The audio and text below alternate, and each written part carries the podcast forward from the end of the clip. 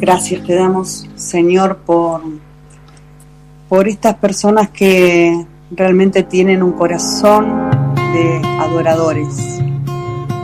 Y como venimos hablando, Señor, a través de tu palabra, vos has marcado este año como un año con características bien claras para tu iglesia, para tus hijos. Y comenzás esta palabra hablando de que habrá un año 2021 donde la confrontación será permanente. Y muchas veces nos toca escuchar comentarios de hermanos o hermanos que a lo mejor están con alguna situación y, y se empiezan a desesperar. Y lo primero que quiero decirte es que tengas muy presente la palabra profética, porque para eso viene, viene para mostrarnos de antemano cosas que van a ocurrir, pero que ya están avisadas, como cuando Jesús estuvo en la tierra, les enseñó a sus discípulos, los preparó, les anunció, les dijo. Ahora es cierto, los discípulos parece que tampoco entendían y lo tenían a Jesús al lado. Lo tenían a Jesús y sin embargo no, no comprendían nada. Era como que parecía que les hablaba en otro idioma. Y, y Dios hoy habla a través de sus profetas, a través de sus ministros, personas que, que están consagradas y que reciben la palabra de Dios. Y esta palabra es clara. Dice que la confrontación va a estar permanente en este año. No te asustes cuando vengan las situaciones, cuando vengan los problemas, cuando venga la confrontación. Al contrario, comenzá a alabar a tu Dios, comenzá a adorarlo, comenzá a entrar en la adoración porque tenés la receta. Es como si te empezás a sentir enfermo y el médico te da, vas al médico, el médico te da una receta, te vas del consultorio y lo guardás en el bolsillo, la cartera, y lo dejas.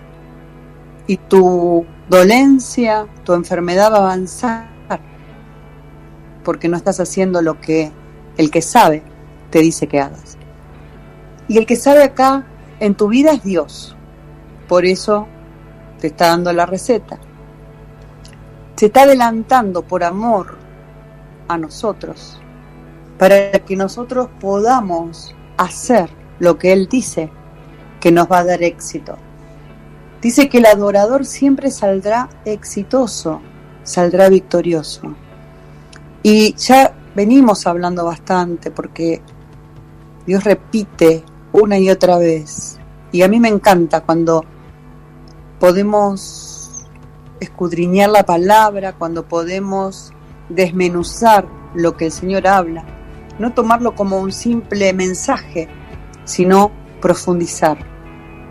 Profundizar día a día, semana a semana. Entender los tiempos, entender por qué Dios habló determinada cosa y para qué. Más que nada el para qué, ¿no? Para advertirnos, para posicionarnos en el lugar que debemos, para no fracasar, porque lo, lo contrapuesto, lo contrario a victoria es el fracaso, es la derrota. Y Dios nos habla de victoria. Pero como siempre, tenemos condiciones. Como siempre, para alcanzar la victoria hay condiciones.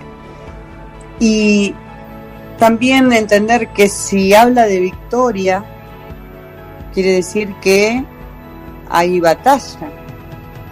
Cuando habla de que el año tendrá confrontación permanente, habla de batalla.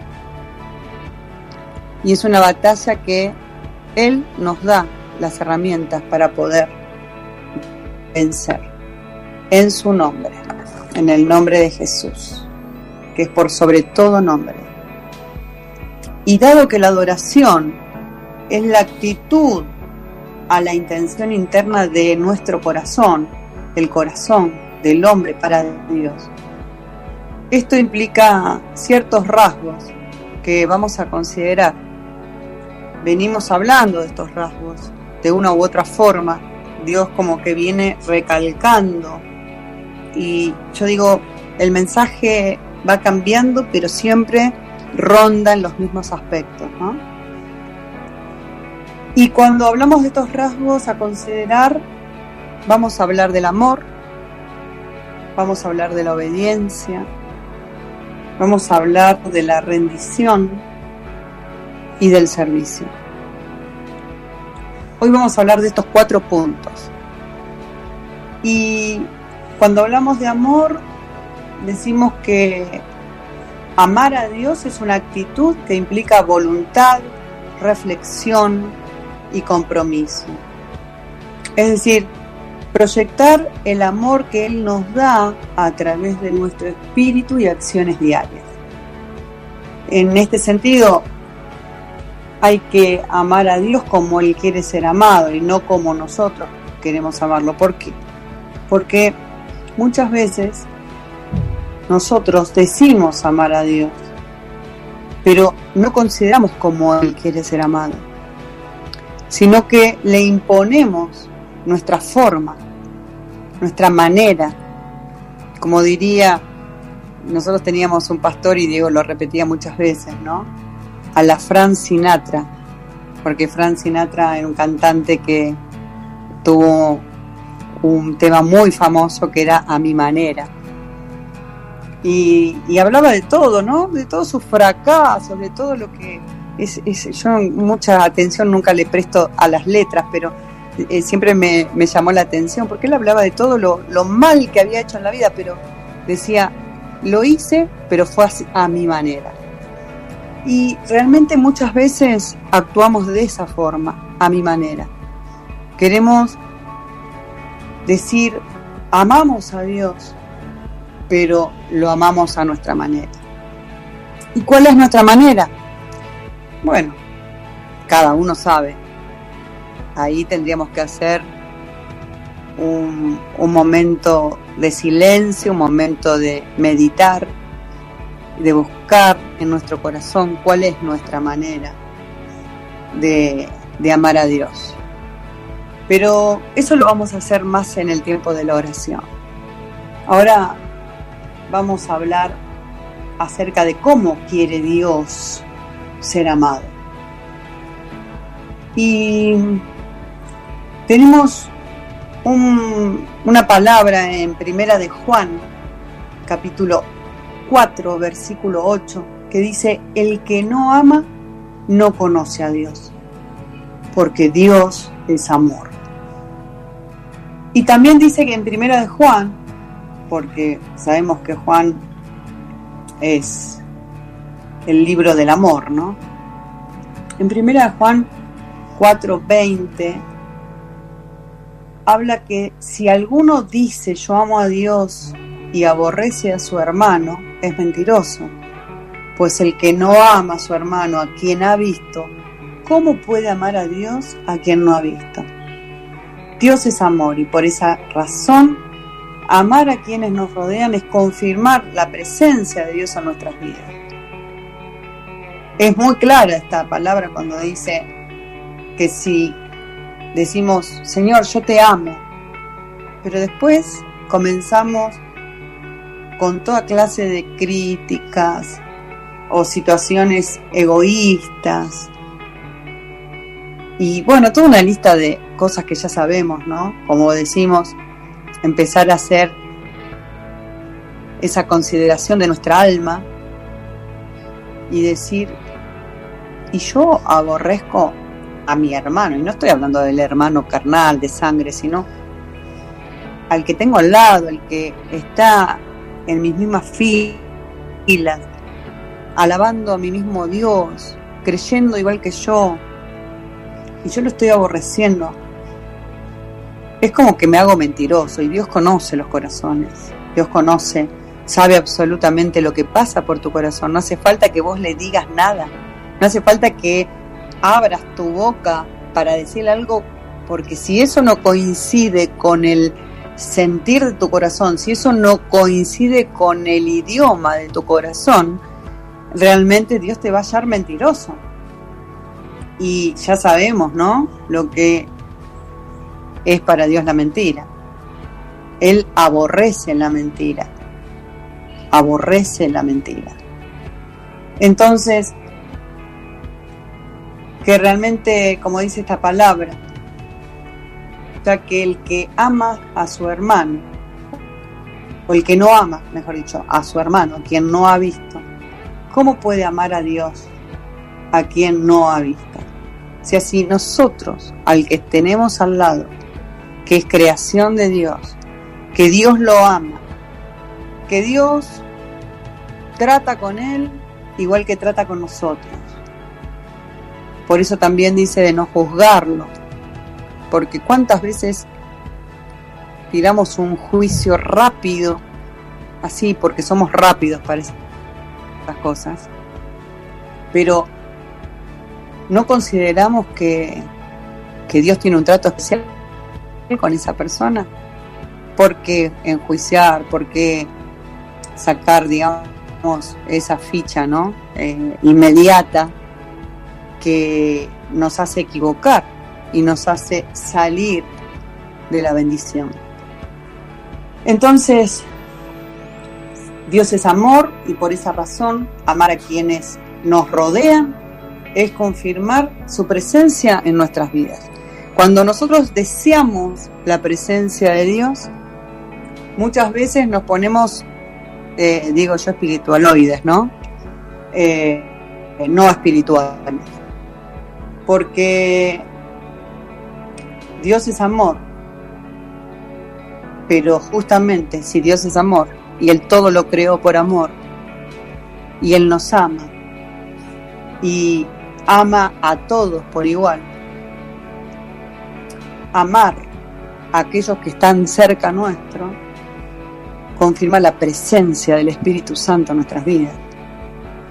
El amor de Dios es más que sentimientos, es entrega, es sacrificio, es dedicación, perdón, corrección.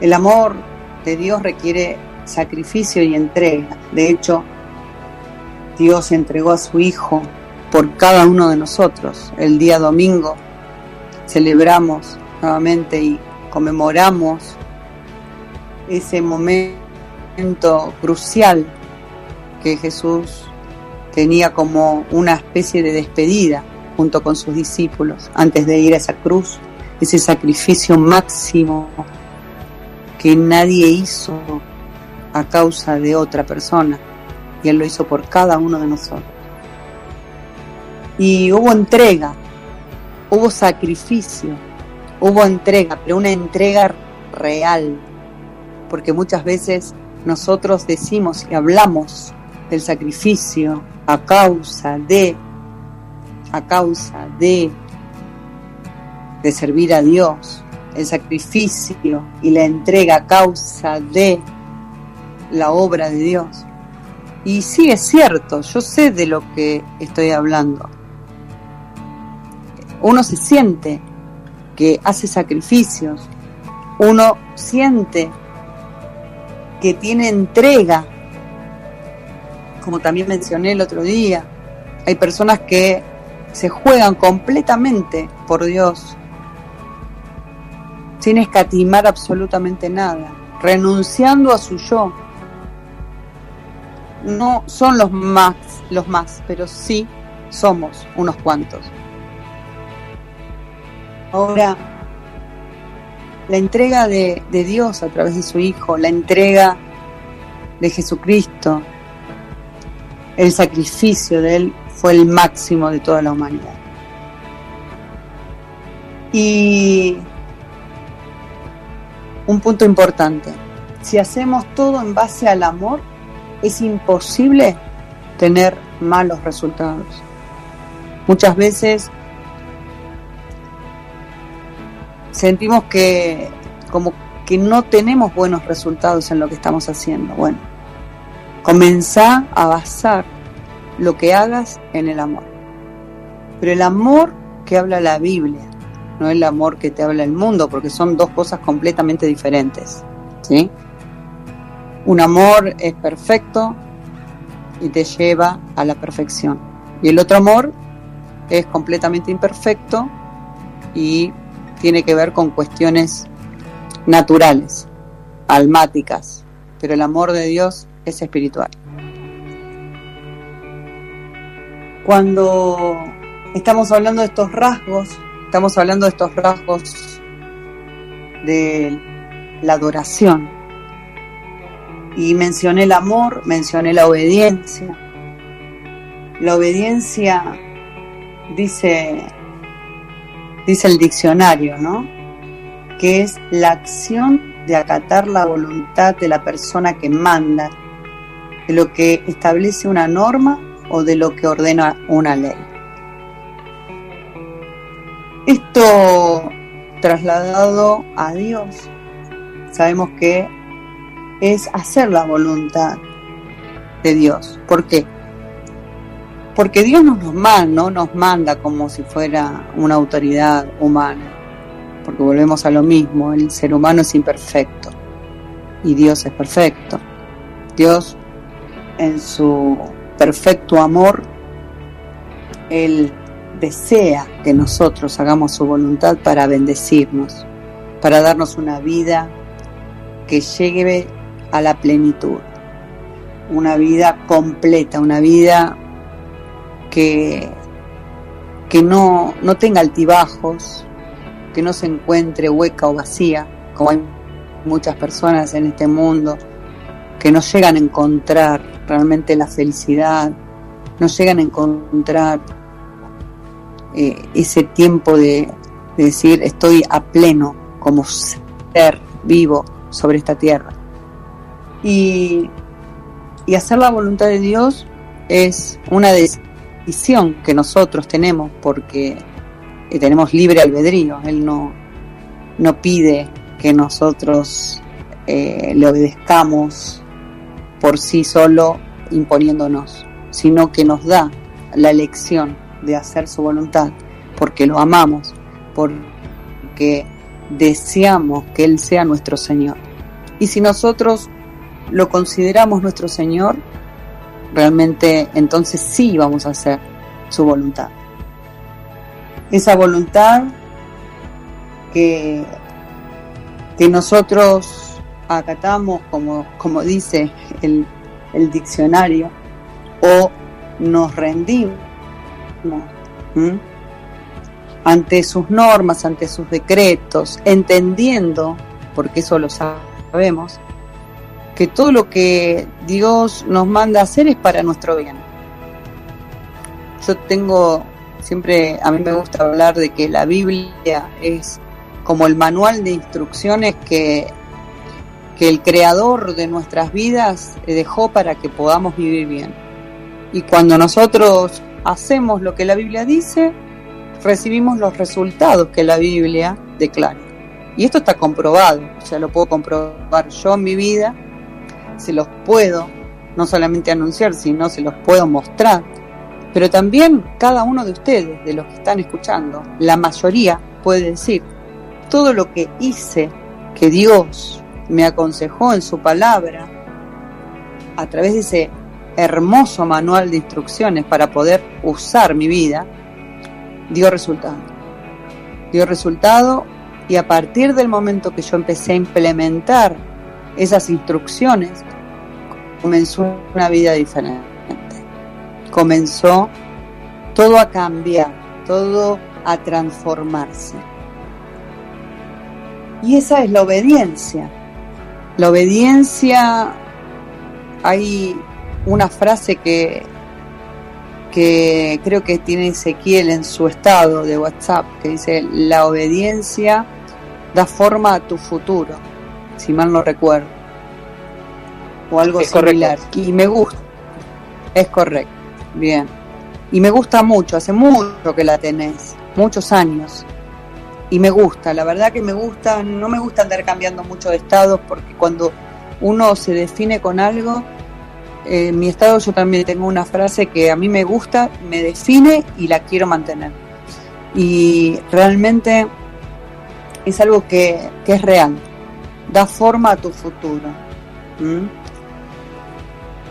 Después seguimos con otro aspecto de la adoración. Siempre recuerden que estamos dentro de lo que es la adoración. Esa actitud, dijimos, a la intención interna del corazón hacia nuestro Dios. Mi corazón, esa intención de lo más profundo hacia Dios.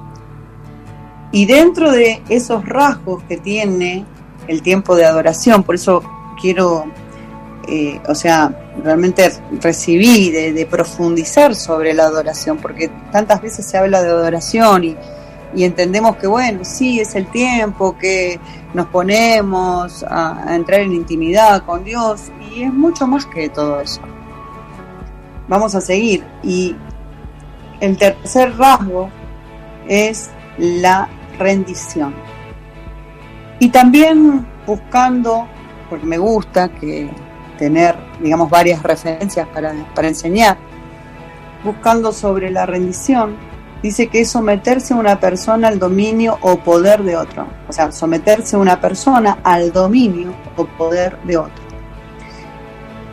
Dice, se rindió, por ejemplo, poner un ejemplo, ante sus encantos. Si nosotros nos rendimos ante los encantos del Espíritu Santo. La palabra rendir en la Biblia, que deriva del griego, una palabra que seguramente ni nos vamos a acordar más, para Didomi, pero yo la digo hoy y mañana me olvidé, pero no importa. Para el que tenga mejor memoria, ya la sabe. Puede significar ceder, confiar. O sea que rendirme es ceder ante la presencia, en este caso, de Dios. Someterme. ¿Y qué es someterme? Someterme es meterme debajo, pero no como el mundo ha transformado esa palabra, la ha modificado y la ha llevado a, ah, yo no me voy a someter a vos. En el caso de esta palabra significa delante de Dios, meterme bajo la protección de Dios. Cuando yo me someto a Dios, estoy metiéndome debajo a ese ser amoroso, poderoso, que me va a proteger, que me va a cuidar, que me va a llevar al lugar que corresponde en mi vida. Y como dijimos, es ceder, ceder ante la presencia de Dios, confiar delante de la presencia de Dios, sabiendo que Él, Él si yo me rindo ante Él, no me va a defraudar, porque no es humano para prometer y no cumplir, no es humano para mentir, no es humano para decir cosas que no van a ocurrir. Eso es rendirme, rendirme delante de la presencia de Dios. Y el último aspecto, como les dije antes, es el servicio.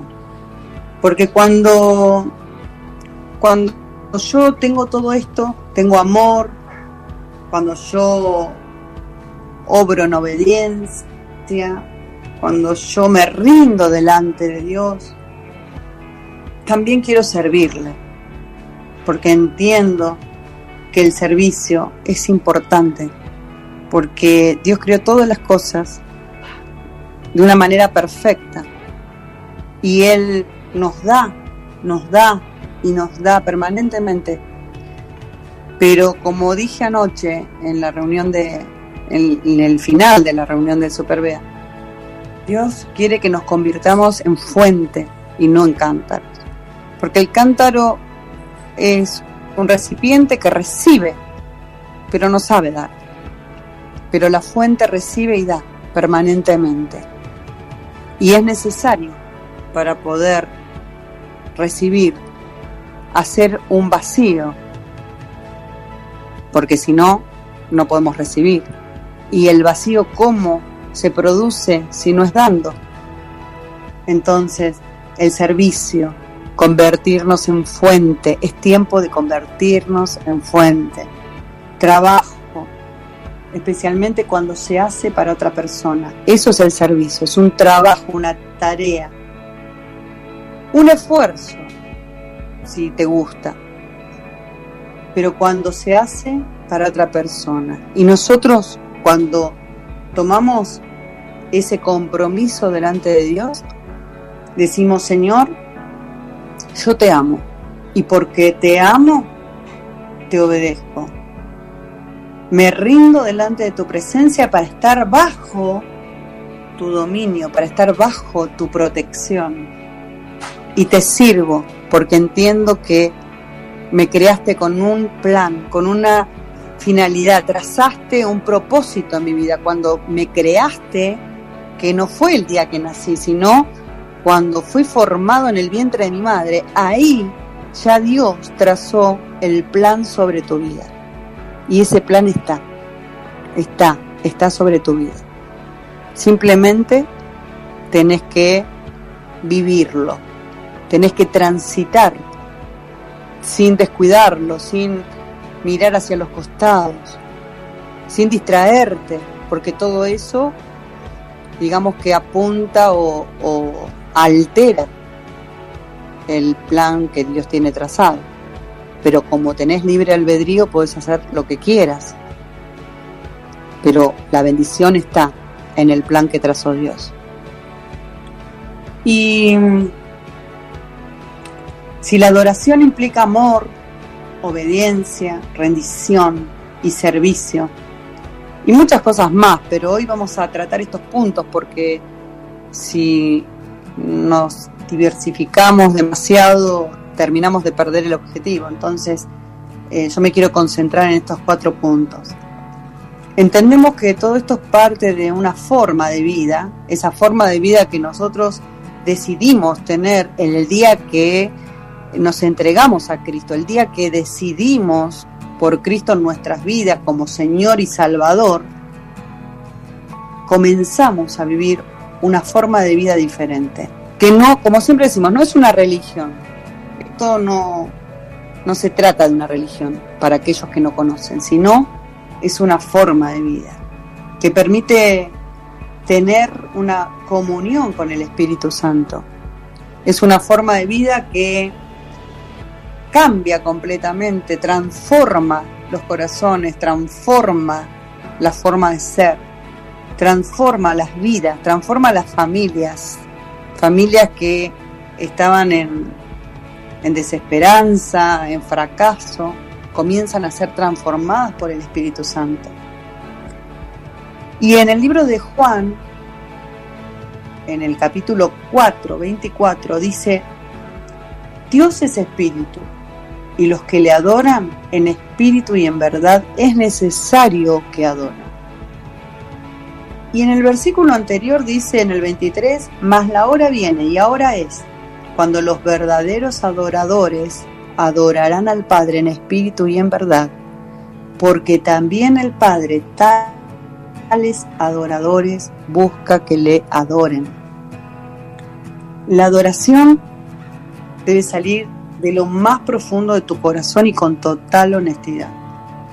A Dios, como dijimos antes, no se le puede engañar. Él aborrece la mentira y conoce la mentira. Él sabe absolutamente todo. Vos podés decirle con tus labios X cantidad de palabras, pero tu corazón habla otra cosa. Y Él conoce el idioma de tu corazón. Y también un dicho que tenía nuestro pastor era en Buenos Aires hace muchos años, ¿no? Estoy hablando muchos años. Él decía, Dios, no sé si él lo sacó de otro, eh, de otro predicador, porque estas cosas se van pasando, ¿no? Parece como que, que se van pasando porque son importantes y a muchos nos impactan algunas cosas. Eh, él lo que decía era que eh, Dios no, no escucha tu, lo, lo que dicen tus palabras, no escucha lo que vos le decís, sino que Él escucha el sonido del estetoscopio que tienen los médicos, ¿no? Eh, ¿Por qué? Porque fíjense que ese aparatito, cuando te lo ponen, comienzan a ocultar y escuchan todos los ruiditos internos. Entonces, yo digo ruiditos, lo, capaz que me escucha un médico y dice, uy, pero eh, Dios escucha estos ruiditos de tu corazón. Realmente lo que tu corazón dice, eso es lo que Él escucha. Por eso no te gastes en decirle cosas que no sentís, porque no tiene sentido, porque Él aborrece la mentira, la conoce, sabe. Él conoce tu corazón, escucha tu corazón y lo que puedas decirle es como inútil. Así que cuando lo adores, procura que realmente sea de lo más profundo de tu corazón, porque si no, sinceramente te digo que vas a perder el tiempo. Así como les digo muchas veces, si no hay alegría en tu corazón para darle a Dios, no le des nada, porque perdés el dinero, perdés lo que le das. Bueno, de la misma manera te digo, cuando lo adores, hacelo de todo corazón. Buscado la presencia de Él. Si te cuesta, pedí ayuda. Para eso tenés líderes. Pedí ayuda. Estamos para ayudarte. Pero no pierdas tu tiempo. Es tiempo de adorar a Dios. Es tiempo de buscar más de su presencia. Este año, más que nunca, Dios te habla que será un año donde habrá confrontación permanente. Recordalo todos los días. Y cuando te venga la confrontación, no empieces a llorar o a protestar o a quejarte. Comenzá a levantarte en adoración. Acordate de esta palabra. Tenela anotada. Tenela en, no sé, en tus apuntes, en tu celular hacete una imagen con esta palabra, tenela en todo momento, vela, recibila, ponela por obra. Pero la adoración y el adorador siempre saldrá exitoso y saldrá victorioso. Recordá, recordá, para tener victoria tenés que librar una batalla, porque si no, no se habla de victoria. Entonces, tenés que enfrentar la batalla la confrontación vendrá. Y la adoración, como les dije, debe salir del corazón hasta lo más profundo. Cuando nosotros estamos en adoración, cuando estamos en el momento de la alabanza. La palabra nos habla que Dios habita en las alabanzas de su pueblo. En medio de la adoración podemos experimentar salvación, podemos experimentar liberación, podemos experimentar sanidades entre tantos otros regalos ¿no? que vienen de parte de Dios. Hoy es un culto de milagros, hoy es un culto donde clamamos por todo esto, clamamos para experimentar liberación, clamamos para experimentar sanidad, especialmente hubo hoy muchos pedidos de oración por sanidades. Podemos experimentar salvación en medio de la adoración en medio de las alabanzas, porque Dios habita en medio de las alabanzas. Él visita a sus hijos con manifestaciones del Espíritu Santo. Y la adoración y el adorador siempre saldrá exitoso y saldrá victorioso.